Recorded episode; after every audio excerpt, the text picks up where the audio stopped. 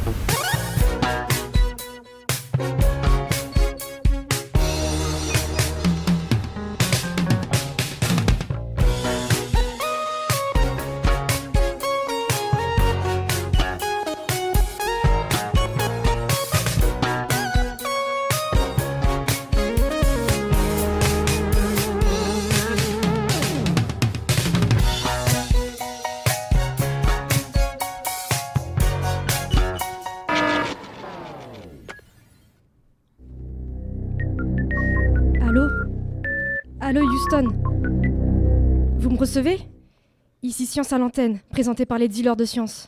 Nous sommes sur Radio Campus 88.1 en direct du vaisseau Millennium Condor et nous nous dirigeons vers la Lune. Allô Houston Vous m'entendez? Houston Nous n'avons pas de problème. Je suis avec mon copilote. Salut Gabriel. Laisse tomber, on doit être trop loin pour que ça capte. Salut Laure, ça gaze? Alors, euh, actuellement, nous sommes à pleine puissance. Euh, les indices de propulsion sont Mais à- non Toi, est-ce que tu gazes Pas le vaisseau. Je veux dire, enfin, t'as bien dormi cette nuit? Ah oui, mieux que la nuit dernière. C'est bizarre de dormir debout, mais on s'y fait. Et au moins, je flotte pas que dans mes rêves. Et la douche, ça se passe comment? Quoi? T'as pas testé encore? Ça fait une bonne semaine qu'on pilote ensemble quand même. Bah, j'aurais bien voulu, crois-moi, mais j'ai pas trouvé les douches à l'italienne. Mais tu crois qu'on est à l'hôtel ou? Bah, je sais pas, c'est la NASA qui régale, non? Bah, ils donnent des lingettes quoi. Par contre, euh, des lingettes de luxe. J'ai testé pêche du Roussillon ce matin, c'est super sympa. Ah, ça servait à ça, les mouchoirs. Je me disais aussi que c'était drôlement parfumé. Maintenant, je comprends un peu ton odeur. Tiens, utilise cette lingette qui sent l'hibiscus poivré de Chine. Tiens, c'est le parfum de ma grand-mère. Elle te manque pas un peu, notre bonne vieille terre? Maintenant que tu le dis, oh mais regarde, à travers le hublot on la voit. Le gros Smarties bleu, là? Ouais, le gros Smarties bleu. Il me manque vachement quand même. Je me demande ce qu'ils deviennent tous sans nous. Là, on peut voir, re- regarde, Johnny est en train d'allumer le feu. Quoi? Où ça? Montre Mais Laure, euh, réfléchis, euh, déjà Johnny nous a quittés et tu crois vraiment qu'on voit ce qui se passe sur Terre à notre distance? J'aimerais bien savoir ce qui s'y passe, tiens. Ah, allumons la radio. Ok, laisse-moi le temps de trouver la bonne fréquence. Et voilà. Bonjour à toutes et à toutes. Ici Maïlik pour l'actualité scientifique. Alors que nos camarades des dealers de sciences s'envolent vers la Lune, la question d'une possible exploitation des ressources présentes sur celle-ci n'a semble-t-il jamais été aussi présente. Mais depuis quand nos capitalistes bien terriens se sont-ils intéressés à notre satellite naturel préféré avec l'idée d'en tirer profit? Et avec quel sérieux? C'est à ces questions que le sociologue des sciences Arnaud Saint-Martin tente de répondre dans un article intitulé S'approprier la Lune, une histoire longue et contrariée des prospections de l'économie lunaire aux États-Unis et au-delà, publié cette année dans la Revue française de socio-économie. Les missions lunaires soviétiques Luna et américaines Surveyor puis Apollo ont permis d'établir que la Lune est un espace sauvage, ce qui signifie que selon le traité de l'espace de 1967, les ressources naturelles présentes sur celle-ci sont légalement inappropriables. Cependant, dès les années 70 et plus particulièrement à la fin du programme Apollo, avec l'abandon du programme lunaire par l'administration américaine, va se développer un ensemble de lobbies cherchant à défendre un approfondissement de l'exploitation de l'espace, la Space Advocacy. L'objectif de départ de ces groupes était de pousser le gouvernement américain à se réengager dans une exploration plus poussée de l'espace, mais ils vont vite commencer à développer un discours alternatif, s'opposant particulièrement à la notion de l'espace commun comme à de l'espace comme patrimoine commun de l'humanité, accusant cette notion d'être en contradiction avec les libertés civiles des Américains et Américaines. Ce sont notamment des avocats spécialisés dans le droit de l'espace qui vont défendre ce discours, s'opposant ainsi à l'application du traité de l'espace de 1967, qui serait donc un obstacle à la future colonisation de l'espace. Devant la limitation des euh, ressources terrestres, ces groupes défendent l'exploitation de celles présentes dans l'espace et en premier lieu, en premier lieu la Lune. Ils promettent une économie de l'abondance qui ne connaîtrait pas de limites pour défendre leurs idées. Les découvertes par les sondes d'exploration des années 1990 à 2010 de la grande richesse des sous-sols lunaires va venir appuyer cet argumentaire. Ce qui est depuis devenu un lobby lunaire va cependant être confronté à la réticence de l'administration qui est consciente du coût considérable qu'auraient de tels programmes et vont alors se tourner vers les entreprises privées. Le secteur du New Space, qui s'est développé durant cette même période, est intéressé mais reste plus réaliste.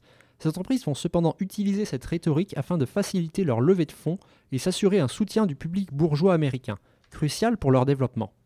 Du, côté législatif, le Space Act de 2015 va autoriser tout citoyen et toute citoyenne américaine et américain à exploiter des ressources spatiales à des fins commerciales, en tant que propriétaire, tandis que l'administration de Trump va par la suite vivement encourager de telles initiatives. Cependant, celle-ci reste encore aujourd'hui de pure spéculation. Nous sommes encore loin d'une exploitation commerciale des ressources lunaires. La perspective actuelle ne va cependant pas dans un sens autre que celui d'une future compétition s'annonçant violente.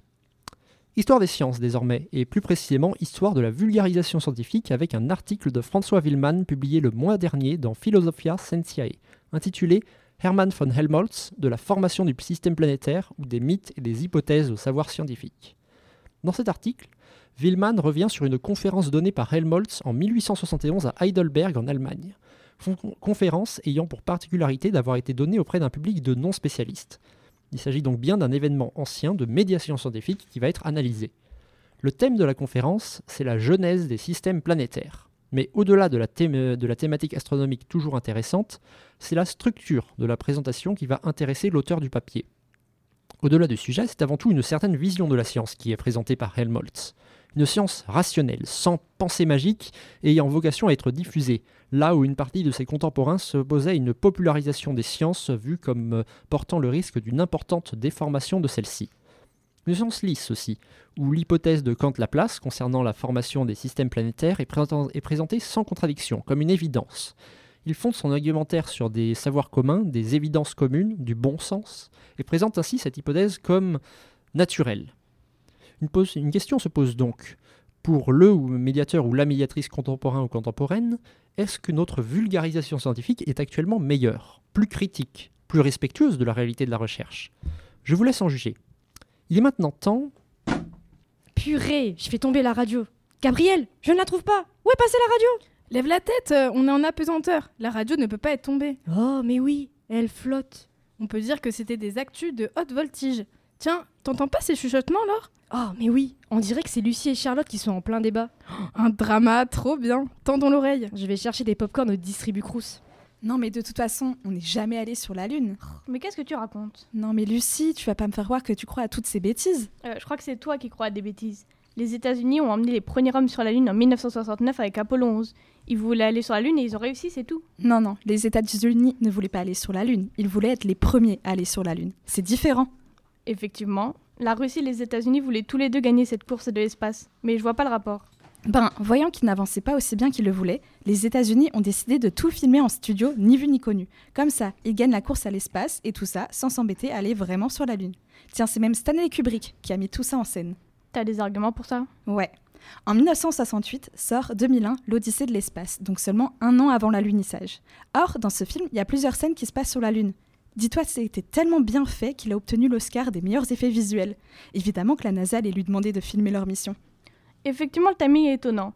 Mais t'as vu au moins le film? Parce que si tu l'avais vu, tu saurais que les scènes censées se passer sur la Lune n'ont rien à voir avec les images de la NASA. Kubrick ne prend même pas en compte la gravité lunaire.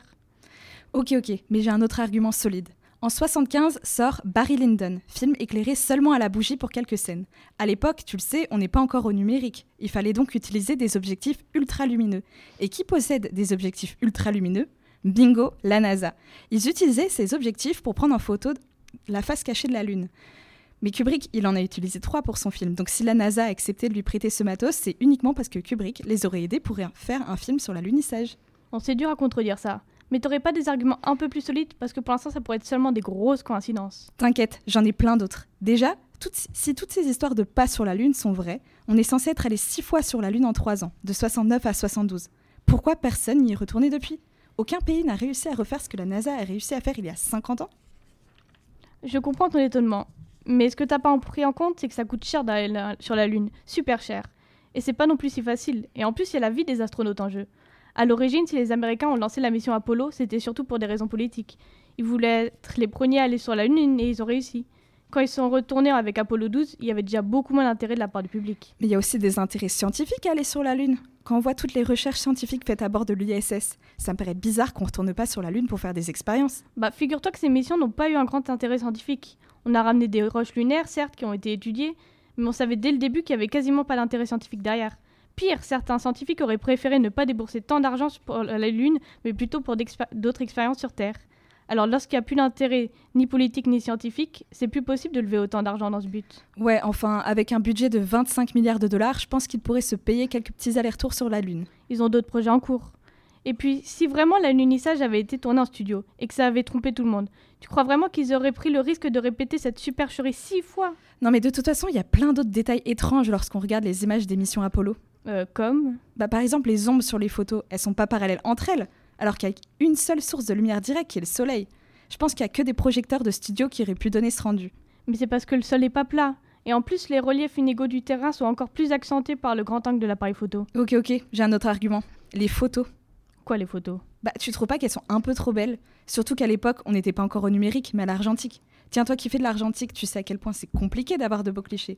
Là, les astronautes, bizarrement, ils sont super bien éclairés, super nets, alors que sur la Lune, bah, il y a que le soleil, comme source de lumière. Les photos sont belles parce que ce sont celles diffusées par la presse. Elles ont même pu être un peu recadrées. Et tu sais qu'ils ont pris plus de 20 000 photos, donc forcément ils ont gardé les plus belles. Pour l'éclairage, la lumière émise par le soleil se réfléchit sur la combinaison, le sol lunaire, les parties métalliques du vaisseau. Tout ça joue un rôle de miroir qui renvoie la lumière dans toutes les directions et permet aux astronautes d'être parfaitement éclairés sur les photos. Mais si cet éclairage était si parfait, pourquoi on voit aucune étoile dans le ciel sur les clichés? Ils ont même pas été capables de photoshopper des étoiles de leur soi-disant mission lunaire c'est parce que les autres étoiles sont trop proches du Soleil, donc sa lumière est tellement présente qu'elle masque leur présence. C'est comme quand il fait jour sur Terre. Mm, ouais, je suis pas trop convaincue quand même. Mais j'ai un autre argument, et cette fois, on va voir si t'arrives à me contredire. Il n'y a pas d'atmosphère dans l'espace, jusque-là, on est d'accord euh, Jusque-là, oui. Alors tu peux m'expliquer pourquoi sur les photos on voit le drapeau flotter? Ok, sur la Lune, il y a des traces de quelques gaz, mais ils sont en quantité trop faible pour créer une atmosphère qui pourrait faire flotter le drapeau. Pour pouvoir, faire pour pouvoir donner l'illusion que le drapeau flotte, la NASA a utilisé une barre horizontale que l'on peut facilement voir sur les photos. Et quant à l'impression que le drapeau flotte dans le vent, c'est tout simplement dû au fait que le drapeau avait été plié pour le voyage. C'est pour ça qu'il est froissé. Il suffit de comparer les photos pour voir que le drapeau ne bouge pas. Mais tu sais, moi aussi j'ai des arguments. Hein. Par exemple, on peut voir les traces de pas des astronautes sur les images captées par plusieurs sondes. Euh, bah déjà, ces photos, elles pourraient être truquées, et si elles étaient truquées, il se serait tiré une belle balle dans le pied. À la plage, si tu laisses des traces de pas dans le sable, c'est grâce à l'humidité. Or, il n'y a pas d'eau sur la Lune, donc pas de traces possibles. C'est parce que c'est pas du sable, mais de la régolite. C'est une poudre tellement compacte que lorsqu'on marche dessus, les particules restent imbriquées les unes dans les autres et peuvent ainsi garder le motif de la semelle des astronautes. Mais sauf que c'est pas le motif de la semelle des bottes qu'on voit. C'est le motif de leurs surchaussures. Ah, euh, bon, et les radiations alors? Tu veux parler de la ceinture de Van Allen euh, Qu'est-ce qu'un groupe de rock vient faire là-dedans? Non mais pas le groupe de rock. Van Allen, c'est le nom de la ceinture de radiation qui entoure la Terre. Il y en a même deux, une interne et une externe. Elles sont plus précisément présentes dans la magnétosphère. Elles sont le résultat de l'interaction entre le vent solaire, les particules chargées émises par le Soleil, le champ magnétique. Oh là là là là, moi j'y comprends rien en physique. Fais plus simple. Bon, tu vois, vois ça un peu comme des zones de stockage qui protègent la Terre des particules dangereuses émises par le Soleil. Ces particules sont piégées par un grand aimant, qui est le champ magnétique de la Terre, et qui les empêche d'arriver jusqu'à notre planète. Elles tournent alors autour de la Terre comme des voitures sur une piste de course. Donc pour aller sur la Terre, faut bien traverser ces ceintures. Et tu viens de dire que c'était des particules dangereuses. Apollo 11 est passé là où, l'exposition des particules était la plus faible. Ils sont passés à peu près moins d'une heure au total dans les deux ceintures. Et en plus, ils étaient protégés par un blindage adéquat. Donc vraiment rien de dangereux. Bon, je crois qu'on n'arrivera jamais à se mettre d'accord. Mais tu sais quoi? On pourra en reparler ce soir, quand nous aussi on aura mis les pieds sur la Lune. J'arrive pas à croire qu'on va être les premiers à y aller. Bon, j'abandonne. Ouh, ça va être tendu dans les couchettes ce soir. Et les popcorns, c'est pas la meilleure idée. Faudrait commander d'autres trucs au vaisseau cargo. Ouais, des popcorns super compacts comme ça, c'est pas méga digeste. Et lyophilisé, ça leur donne un goût bizarre. On demandera une raclette la prochaine fois. Mais l'embrouille valait le coup. Au fait, j'ai attrapé la radio. Ça te dit d'écouter de la musique pour passer le temps? Carrément. Et d'ailleurs, la musique idéale, c'est Viser la lune. Ouais, mais cette musique, elle passe pas à la radio depuis au moins un siècle. En ce moment, il y a Dancing in the Moonlight de Top Loader. C'est cool aussi.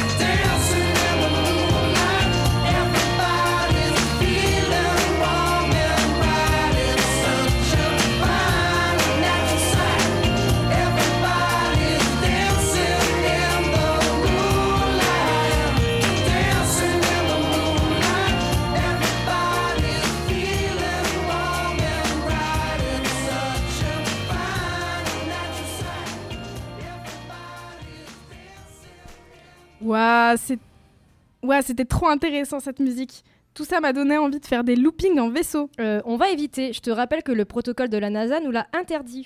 Bon, ça te dit de mettre le vaisseau en autopilote et d'aller nous dégourdir les jambes? Carrément. Ce sera l'occasion de saluer les membres de l'équipe. Let's go Par contre, euh, on peut éviter, essayer d'éviter Nino. Il va encore nous faire flipper avec ses histoires. Trop tard, je le vois au bout du couloir. Hey, hey, hey Je vous ai déjà parlé de Théa. Alors, je sais pas si c'est le moment de nous parler de tes ex, Nino, mais là, je crois que tu, as- tu nous en as déjà parlé de celle-là. Mes ex? Mais non, mais c'est pas une ex. Théa, la planète de la taille de Mars qui nous est rentrée dedans. Enfin, dans la Terre. Enfin, dans la proto-Terre, à l'époque, quoi. Mais quel rapport avec la Lune? Oh bah attendez, je vous raconte. Cette histoire débute un peu après le début de la formation de notre système solaire, lorsque la Terre n'était encore qu'une enfant, âgée de 100 000 ans, mais une enfant quand même, il y a plus de 4 milliards d'années.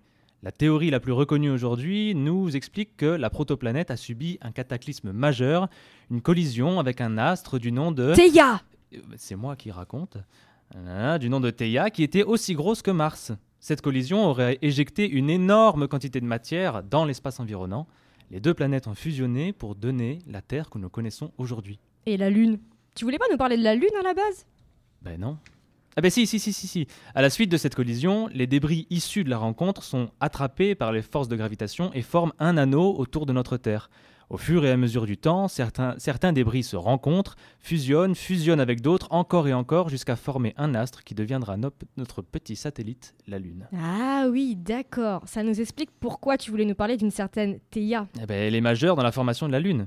En sachant que la Lune est majeure pour nous, on peut dire que Theia a été majeure pour nous directement. Comment ça? Bah, ce serait un beau bazar sur Terre s'il n'y avait pas la Lune. En tout cas par rapport à ce qu'on connaît aujourd'hui.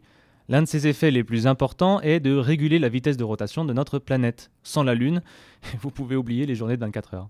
Vas-y, annonce la couleur? 6 heures. 6 heures? Et bah les M2, déjà que vous galérez à écrire votre mémoire avec des journées de 24 heures, alors 6 heures c'est court. Eh ben plutôt, ouais. En gros, euh, un des effets que l'on connaît de la Lune, c'est de former des marées océaniques. Sa gravité a une influence, a une influence d'attraction sur l'eau présente sur Terre. Eh bien, il faut savoir qu'il n'y a pas que l'eau qui soit attirée, la roche aussi. Cet effet aura, aura pour conséquence de créer de la friction entre les roches, ce qui va dissiper une partie de l'énergie de la rotation de la Terre. Et alors quoi? Comment on peut dire que la Lune est majeure pour nous avec cette info? Des journées de 6 heures, ok, mais c'est pas mortel non plus. Oh, mortel directement pour nous aujourd'hui, peut-être pas. Quoique, mais euh, je ne suis pas sûr qu'on serait là pour s'en rendre compte. Euh, notre présence sur Terre, telle que, nous, telle que nous sommes, a été permise surtout grâce aux conditions qui nous ont été favorables. Autrement dit, des conditions qui prenaient en compte la Lune. Mais alors attendez, les journées de 6 heures, euh, c'est bien beau, mais il y a autre chose. Sans la Lune, dites au revoir aux saisons. Printemps, été, automne, hiver, c'est fini. hein. Ah carrément, les saisons aussi? Yep, c'est pas mal connu, nos saisons sont telles qu'elles sont en raison de l'inclinaison de l'axe de la rotation de la Terre, euh, qui est de 23,5 degrés par rapport au plan du système solaire. Eh bien, la Lune participe grandement à maintenir cet axe d'inclinaison. Sans elle, euh, cet axe os- oscillerait entre 0 et peut-être jusqu'à 90 degrés. Alors bon, 0 degré d'inclinaison, ça va, ça voudrait dire pas de saison. Votre grand-mère qui vous dira Oh, eh ben, il n'y a plus de saison, eh bien là, pour une fois, elle aura parfaitement raison. Pour une fois, je ne sais pas. Mais une inclinaison de 90 degrés, eh ben là, les saisons, entre moins 80 et 100 degrés Celsius à Londres, à l'ombre, pas à Londres, on a même le temps de faire bronzette. hein. Oh, mais on n'aurait pas dû venir te voir, tu fais froid dans le dos avec tes histoires là. Et je peux même vous dire que ça arrivera peut-être un jour, car il faut savoir que la Lune s'éloigne de nous d'environ 3 cm par an. Ce qui veut dire qu'un beau jour, assez lointain je vous rassure, notre compagnon de route se détachera de notre attraction gravi- gravitationnelle et continuera seul. Je sais même plus si je dois flipper ou avoir de la peine à imaginer la Lune toute seule dans ce grand univers froid. Oh, ça va, c'est dans longtemps Oui, oui, à tout à l'heure, au repas. Bon, dirigeons-nous maintenant vers l'aile nord. Voilà Maxime, comment ça va? Comment ça va? Ça pourrait pas être pire. Ce vaisseau est vraiment trop nul. Euh, tu préfères aller peut-être sur la Lune à pied? Non, non, mais les fusées qui lancent des vaisseaux ou des sondes spatiales, c'est vraiment hyper inefficace. C'est vrai quoi, on fait des gros machins qui pèsent des centaines, voire des milliers de tonnes pour les plus grosses, tout ça pour en emmener 10 ou 20 fois moins en orbite. En fait, elles emportent surtout du carburant. Bah au moins on est sûr de pas tomber en panne sur le trajet. Ah, si seulement. C'est surtout pour la fusée elle-même tout ce carburant. Notre vaisseau à nous, c'est ce qu'on appelle la charge utile, c'est-à-dire la masse qui va vraiment dans l'espace à la fin. Les énormes fusées avec tout leur carburant, c'est juste pour avoir une propulsion suffisante pour quitter la Terre. Le problème, c'est qu'une fois lancées, elles doivent traîner comme un boulet la masse vide de leur réservoir. C'est pour ça que les fusées ont des étages. Ce sont des morceaux qui se séparent au fur et à mesure de la montée pour se débarrasser de la masse devenue superflue. Mais c'est hyper ingénieux en fait. Pourquoi tu as dit que c'était nul? Mais parce que ça coûte un bras tout ça On fabrique des trucs énormes et on en jette une grande partie en cours de route. Alors ok, SpaceX a réussi à nous pondre des étages de fusées réutilisables et donc à diminuer le coût de l'accès à l'espace, mais on est encore loin du compte. Non, non, il faut un truc beaucoup mieux encore. Et allez, on va encore partir dans un délire de science-fiction. Que nini L'ascenseur spatial, c'est l'avenir. Et ça consiste en quoi ta nouvelle idée farfelue? Un truc super fastoche On tend un câble de 36 000 km de long entre une masse en orbite et un point de l'équateur sur Terre, et on fait circuler une cabine entre les deux. Plus besoin de fusée qui coûte bonbon, il n'y a qu'à faire le trajet en douceur. Au cas où tu l'aurais oublié, la Terre tourne sur elle-même. Ton câble là, il va se faire déchiqueter. Et c'est pour ça qu'il nous faut une orbite spécifique appelée géostationnaire. Je ne sors pas les 36 000 km de mon chapeau. C'est la distance à laquelle un objet peut rester en orbite géostationnaire, c'est-à-dire en face du même point sur Terre. Si on le voyait depuis le sol, ce serait comme observer un point fixe. C'est bien gentil tout ça, mais la tour la plus haute du monde ne fait même pas un kilomètre de haut. Alors 36 000 euh, Et on pourrait grimper encore plus haut qu'un kilomètre, figure-toi, jusqu'à plusieurs kilomètres, mais ça ne suffirait toujours pas, c'est vrai. Le problème, c'est qu'une structure aussi grande s'effondrerait sous son propre poids. Du coup, le mieux, ce serait encore d'utiliser des forces de tension. Si on met une grosse masse en orbite géostationnaire, on peut maintenir l'intégrité de la structure avec la force centrifuge, comme le lancer du poids en athlétisme. Par contre, il faudrait quand même des matériaux hyper résistants, comme le graphène qui est 200 fois plus résistant que l'acier mais 6 fois plus léger. Le souci, c'est que c'est très cher et compliqué à fabriquer. Alors pour un câble de 36 000 km, j'ose même pas imaginer. Ok, admettons qu'on puisse le fabriquer. T'as pas l'impression d'oublier quelque chose? Ah, comme quoi Oh, je sais pas. Comment tu alimentes en énergie la cabine le long de ton câble? Et s'il y a des tempêtes sur Terre, elles vont pas détruire l'ascenseur? Sans même parler des débris spatiaux qui risquent de l'endommager aussi. Et puis nous, tu nous parles de réduire les coûts, mais ça coûterait combien à construire ton machin? Euh, Quelques centaines de milliards d'euros, mais ce serait amorti avec le temps. Mais oui, bien sûr. Laure, tu oublies un truc. Comment ça? La Lune est à plus de 380 000 km de la Terre. C'est 10 fois plus loin que l'orbite géostationnaire. Et elle met 27 jours à faire une orbite, alors que la Terre tourne sur elle-même en 24 heures. Jamais on pourra maintenir un ascenseur entre les deux sans qu'il se brise en, mor- en morceaux. Ah mince, j'avais pas pensé à ça. Bon, on te laisse à des divagations. Nous, on va plutôt aller voir ailleurs. Oh, ils m'ont fatigué avec toutes ces infos, j'en ai des frissons. Ça te dit de revenir au poste de pilotage? Ouais, allons-y. En plus, il doit rester des popcorns. Oh, Burk. Vas-y, je rallume la radio. Euh, je retrouve la fréquence. Hop. Euh, voilà. Bonjour Florian Mathieu. Vous êtes titulaire d'une thèse en histoire des sciences dédiée aux usages et politiques et populaires du savoir astronomique entre science et utopie révolutionnaire en France entre 1871 et 1900 euh, 1939. Vous enseignez aussi la sociologie des sciences dans le master médiation et communication des sciences et techniques de l'Université Bordeaux-Montaigne et êtes donc familier avec les dealers de sciences. Trêve de commérage cependant. Nous ne pouvons pas nous permettre de rester dans la Lune. Cette lune, si présente dans nos expressions, a certainement été le premier objet à attirer le regard de nos ancêtres la nuit, des ancêtres alors complètement amatrices et amateurs. Avec vous, cependant, nous n'allons peut-être pas aller aussi loin. Une première question pour vous, donc. Comment se sont séparés les usages professionnels et amateurs, ces derniers faisant l'objet de vos recherches, de l'astronomie en France?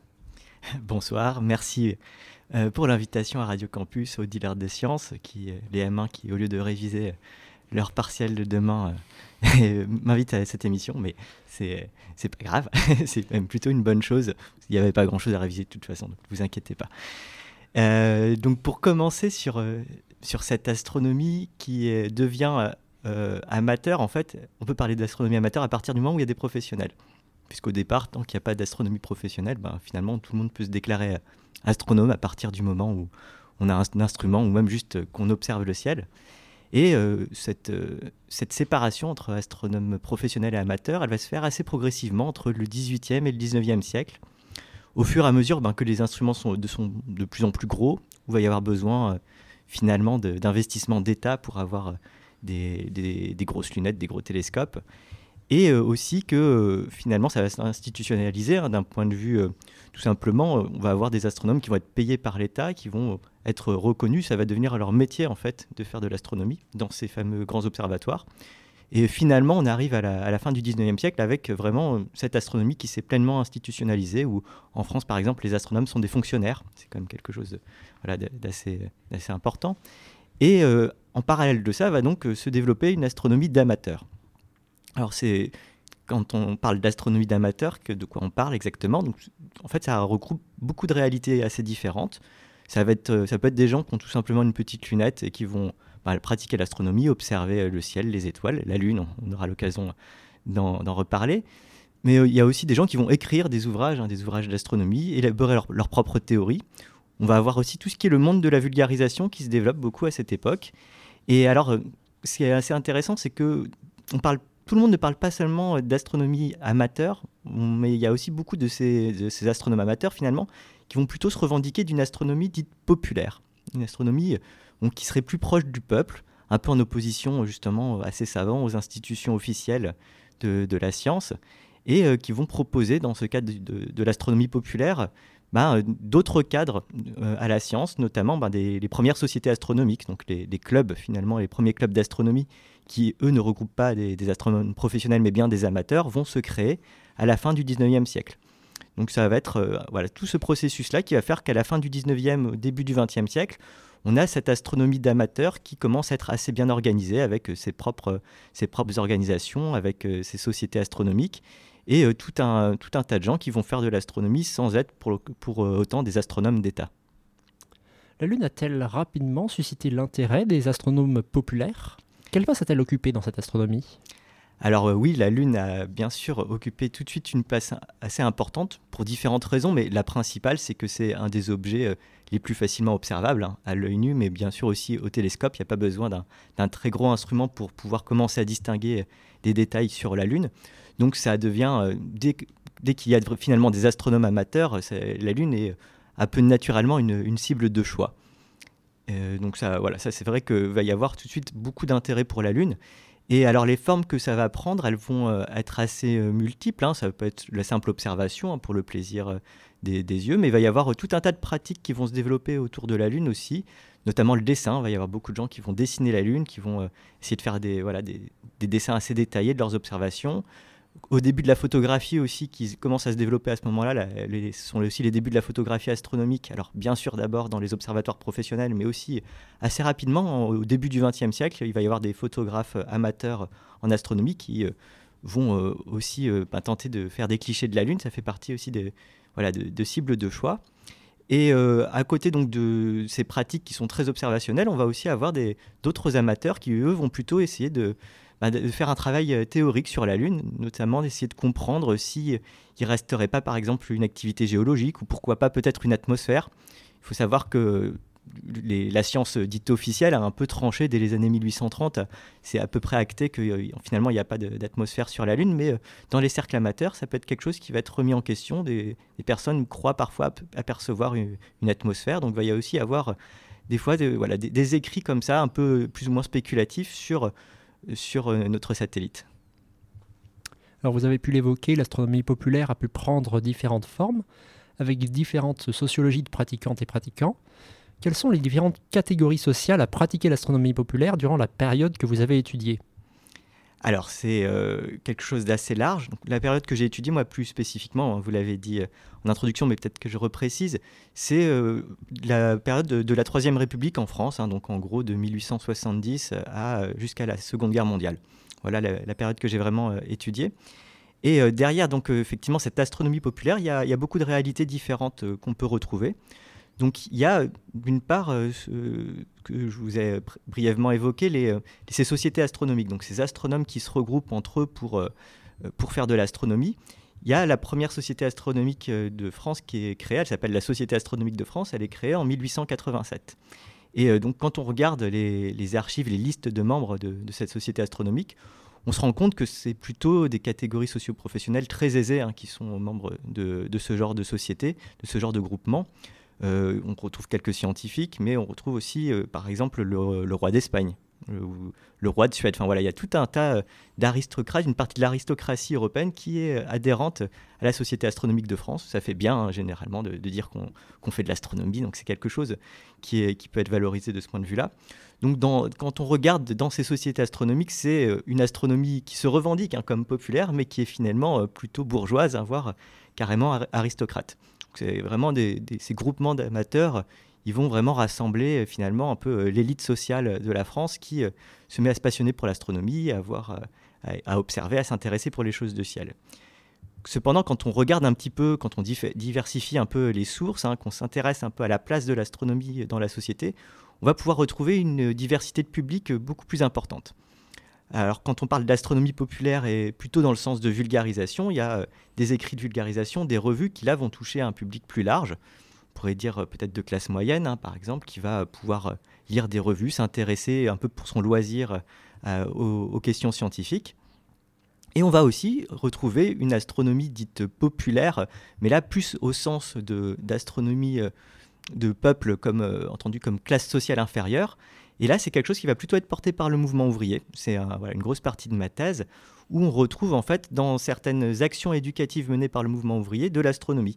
On retrouve euh, au sein du mouvement ouvrier un certain intérêt pour, euh, pour l'astronomie et à transmettre des, certaines notions d'astronomie ou à pouvoir initier, euh, aux observations les classes populaires, les ouvriers, les employés.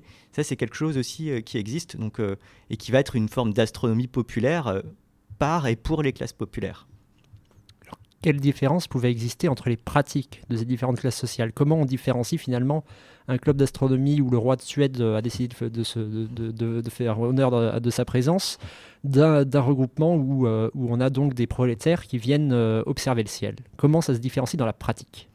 Alors, dans la pratique, il va y avoir souvent quand même déjà des différences de moyens où les tailles d'instruments ne vont pas forcément être les mêmes dans les groupements les plus, les plus pauvres. Hein. On va pas même des fois, il n'y aura pas, tout simplement pas d'instruments et une astronomie beaucoup plus théorique, en fait, un intérêt beaucoup plus théorique, une lecture des ouvrages de vulgarisation et euh, une tentative de comprendre, de diffuser le savoir qui va pas forcément être lié directement à une pratique d'observation. Ça, c'est quelque chose qu'en tout cas, dans, dans l'astronomie populaire euh, menée par le mouvement ouvrier, il n'y a pas toujours des observations. Il y en a, mais ce n'est pas forcément le plus important. Il va y avoir des, euh, comme, comme conception, euh, vraiment l'idée de transmettre la science, de transmettre des notions scientifiques, de comprendre les choses, comment fonctionne le monde, comment fonctionne l'astronomie, mais sans forcément avoir la possibilité euh, de pratiquer. Donc du coup, on va faire appel euh, à des ouvrages de vulgarisation qui existent déjà ou produire de la vulgarisation spécifiquement en direction d'un public ouvrier. Ça, c'est quelque chose qu'on va retrouver de ce point de vue-là. Et dans les plus grosses sociétés astronomiques, au sein de la Société astronomique de France, là, on va retrouver bah, certains auteurs qui vont pouvoir exemple, comme ils ont du temps, hein, on va trouver des, notables, des rentiers, on va avoir des gens qui vont consacrer une grande partie de leur vie à observer la Lune, à essayer euh, bah, d'établir euh, ce que j'évoquais un petit peu en début d'émission, si on ne retrouve pas des formations géologiques particulières, est-ce qu'on ne retrouverait pas peut-être des traces d'activité volcanique, tout un tas de choses en fait qui sont un peu laissées de côté par l'astronomie professionnelle et que certains amateurs vont euh, vraiment consacrer beaucoup, beaucoup de temps euh, à faire des, descriptions, des observations minutieuses. Mais euh, vraiment, dès qu'ils peuvent, dès qu'il y a un soir où ils peuvent, ils vont essayer de, faire ça, ou même, par exemple, de cartographier, de faire ce genre de choses. Ça va être des pratiques qu'on va retrouver, mais là, chez des gens qui ont beaucoup plus de temps, parce qu'ils ont des, moyens, tout simplement, pour pouvoir observer, et pour ne pas juste avoir euh, sur leur, temps, euh, leur faible temps libre juste acquérir quelques notions rudimentaires. Merci beaucoup pour ces premières réponses. Alors, euh, il est temps désormais, dans un petit interlude musical, d'écouter Fly Me to the Moon de Frank Sinatra.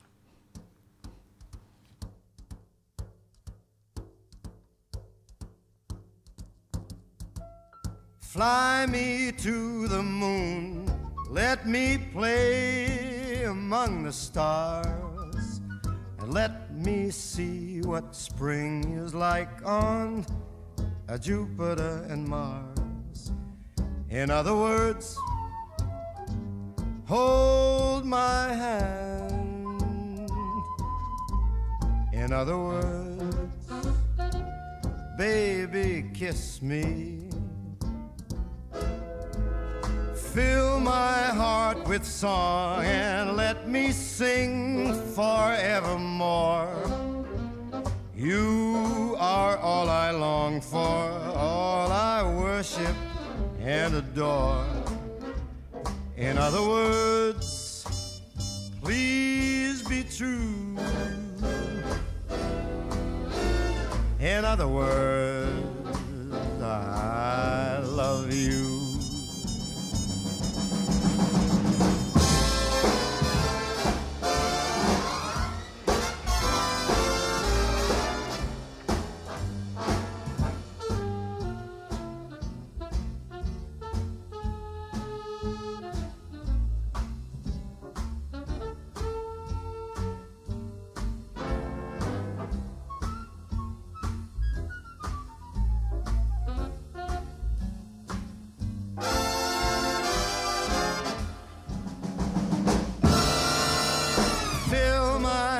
with song. Let me sing forevermore. You are all I long for, all I worship and adore. In other words,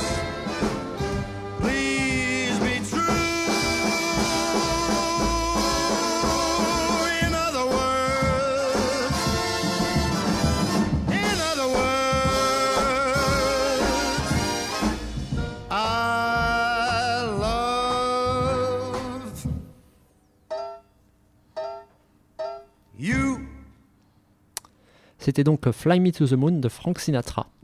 Nous retrouvons donc Florian Mathieu, historien des sciences, euh, qui nous parle actuellement des différences euh, entre la façon dont l'astronomie populaire se fait selon quelle classe sociale pratique cette astronomie populaire. Et alors du coup, ces différences, pour continuer avec elles, est-ce qu'on peut les trouver aussi au niveau du lien avec les astronomes professionnels? Absolument. Alors, les, classes populaires, hein, tout, ce qui, va être les pratiques astronomiques euh, menées par le mouvement ouvrier ont assez peu de lien avec les astronomes professionnels. Là, c'est vraiment ce qu'on va trouver qui est le plus éloigné finalement de l'astronomie professionnelle, euh, de cette astronomie d'État. hein. Et euh, en revanche, euh, dans les sociétés astronomiques plus organisées, hein, aussi déjà plus officielles, comme la Société astronomique de France, et ben là, on va trouver des liens beaucoup plus directs avec les professionnels. Alors peut-être pas forcément en ce qui concerne la Lune dans les pratiques immédiatement, mais ça va être des liens même au niveau de, l'organisation. Il y a des astronomes professionnels qui sont membres de la Société astronomique de France. Donc là déjà, il peut y avoir en fait des, contacts directs et des échanges directs entre astronomes professionnels et astronomes amateurs. Après, en ce qui concerne la Lune, il faut quand même savoir que ça fait vraiment partie des, champs euh, d'études qui sont assez délaissés par les professionnels. Alors, à l'exception quand même, il y a un, atlas de la Lune qui est, euh, euh, qui est établi par le directeur de l'Observatoire de Paris au début des années 1900, M. Puiseux. Mais en fait, dès qu'il y a un changement euh, de directeur de l'Observatoire, la Lune redevient un sujet euh, très périphérique. Et finalement, c'est quelque chose qui est un petit peu délégué hein, par les astronomes professionnels à ces amateurs. Pour être gentil, hein, on considère que ceux qui ils considèrent que ceux qui s'intéressent à la Lune, ils sont, voilà, ils sont, ils sont mignons, ils peuvent, euh, euh, ils peuvent dessiner la Lune et l'observer, mais que c'est peut-être pas forcément là où il y a de vrais enjeux scientifiques. Donc on peut retrouver ça, hein, ce regard-là de, de la part des professionnels vers les amateurs qui s'intéressent à la Lune.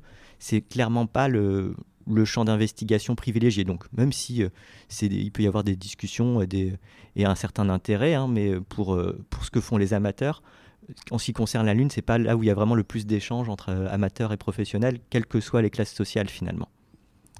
Et alors, de façon plus générale, quelle forme de reconnaissance l'astronomie académique a pu avoir sur cette pratique populaire protéiforme? Alors, il y en a quand même eu une euh, forme de reconnaissance, notamment au niveau des nomenclatures. Donc, les nomenclatures, des, par exemple, des cratères de la Lune, hein, tous les cratères de la Lune, euh, ils sont, euh, on, leur a donné des noms. Et en fait, au début du XXe siècle, il y avait tout un tas de formations de cratères qui n'avaient pas encore eu de nom. Et notamment parce que justement, on considérait que la Lune, il n'y avait pas d'atmosphère, c'était finalement un astre assez mort, avec digne d'assez peu d'intérêt. Donc euh, il y avait tout un tas de formations géologiques sur la Lune qui, euh, alors bien sûr les principales, euh, bien sûr, avaient été nommées, hein, même dès, dès les premières observations de Galilée, mais après, en fait, voilà, tout ce qui était, le, si on rentre dans le détail, il y avait tout plein de cratères, de petits cratères qui n'avaient pas de nom.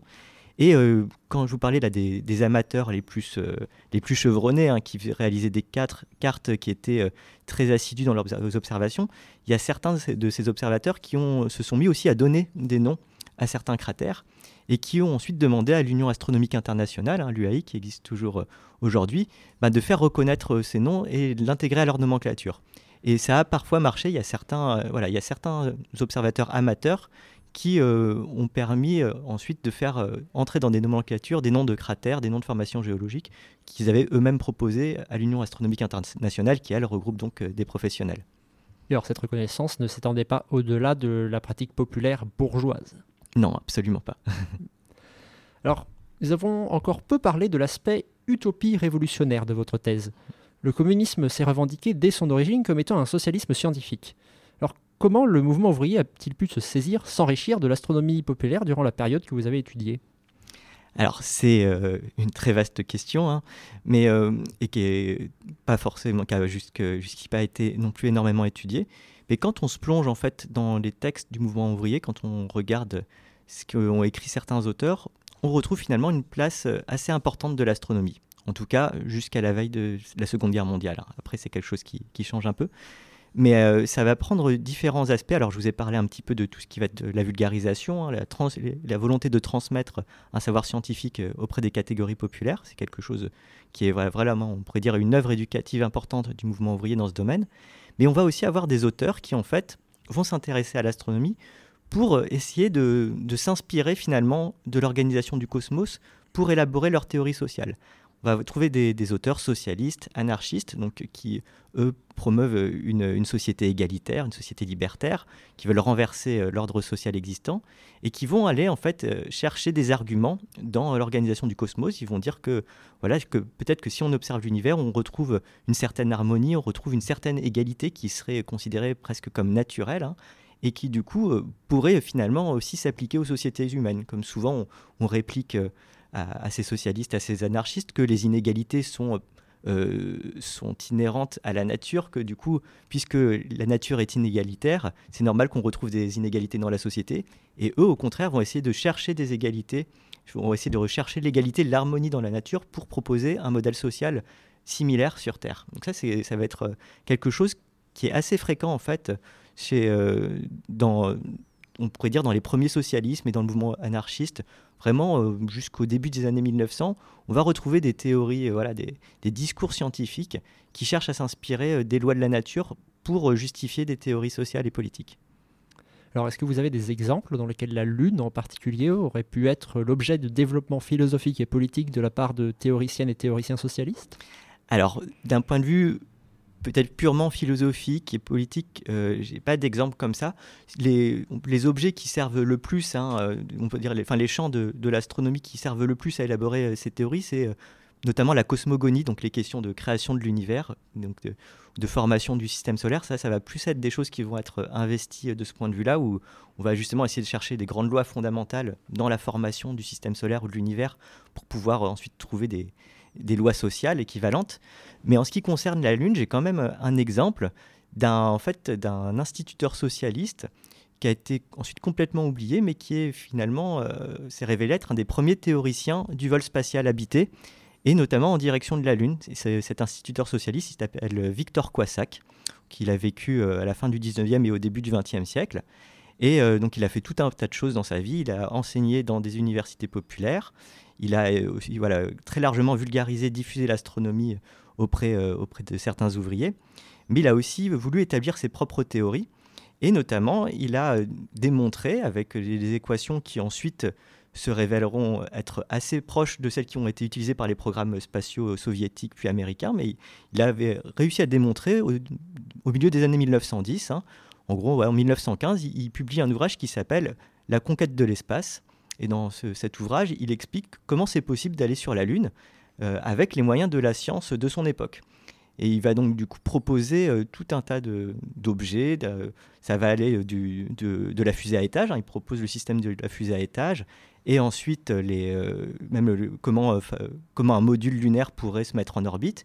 Il va faire certaines études de trajectoire qui sont approximatives, hein, il- mais ça, il en est conscient. Il dit voilà, moi, je, prétends pas qu'il faudrait se servir exactement de mon travail pour aller sur la Lune, mais je démontre que c'est possible de le faire et qu'avec avec l'aide d'ingénieurs, avec l'aide d'autres scientifiques, ça serait tout à fait possible de monter un programme spatial lunaire euh, assez rapidement en fait. Et donc à son époque, aux années 1910, on est très très loin hein, des, pro- des programmes spatiaux soviétiques. C'est quelque chose qui n'est pas du tout investi encore par, euh, par la science officielle. C'est pas du tout euh, l'astronautique n'existe à peine. hein. Il y a quelques il y a eu les premières équations de Tsiolkovsky qui ont été euh, posées à la toute fin du 19e siècle, mais qui ne sont pas encore euh, très répandues. Et donc ça, c'est quelque chose d'a- d'assez étonnant. On retrouve quand, voilà, dans, dans ce mouvement ouvrier, cet instituteur socialiste qui, lui, pense que c'est tout à fait possible d'aller sur la Lune et qui propose euh, scientifiquement d'y aller. Et là on peut retrouver quand même un lien avec ces utopies révolutionnaires, c'est que il, il établit hein, dans, dans ses écrits presque ce lien. Lui, il cherche en fait à démontrer que si un rêve aussi fou que aller sur la Lune est réalisable grâce à la science euh, pour l'humanité, pourquoi grâce à la science, grâce à une pensée rationnelle, ça ne serait pas possible d'établir également une société égalitaire et meilleure sur Terre? Il y a vraiment cet enjeu-là hein, de la science qui est très très forte au début euh, du 19e siècle. hein. Au début du 20e siècle, fin 19e, début 20e, on est dans une idéologie aussi euh, très scientiste, ou, ou, euh, avec cet argument que la science va pouvoir peut-être résoudre tous les problèmes de la société. Et euh, si euh, elle permet d'aller sur la Lune, elle peut aussi euh, permettre d'établir le socialisme. Alors, au-delà de ces aspects très théoriques, quelle place l'astronomie populaire a-t-elle pu avoir au sein du prolétariat français? Est-ce que les organisations de masse s'en sont saisies ou bien a-t-elle fait l'objet d'initiatives directement de la part de travailleurs et travailleuses? Euh, absolument. Alors, par exemple, Victor, Victor Coissac, hein, il est instituteur, c'est déjà peut-être un- un- métier un peu intellectuel, mais les instituteurs ne sont généralement pas issus non plus de la grande bourgeoisie. À cette époque, c'est, plus- on pourrait dire, un petit peu euh, le, début de la classe moyenne. Donc, on a cet exemple de Victor Coissac, qui lui est quand même déjà euh, quelqu'un qui est proche des milieux populaires, qui va euh, faire de la vulgarisation de l'astronomie et aussi élaborer ses propres euh, théories. On en retrouve d'autres, hein, des travailleurs, même euh, on peut retrouver certains ouvriers qui vont euh, donner des conférences euh, dans des universités populaires, qui vont aussi proposer des fois des, théories de cosmogonique, hein, ce que j'évoquais, qui vont critiquer la science officielle et qui vont voilà, pouvoir faire une astronomie populaire directement ouvrière en fait. Donc ça, on retrouve des exemples effectivement d'ouvriers qui font leurs propres théories et surtout cherchent aussi à diffuser ce savoir auprès de leurs camarades. Et ensuite, euh, un peu plus tard, on a des organisations de masse aussi qui s'emparent de, ces questions-là. Le Parti communiste français, dans les années 30, euh, crée une université ouvrière.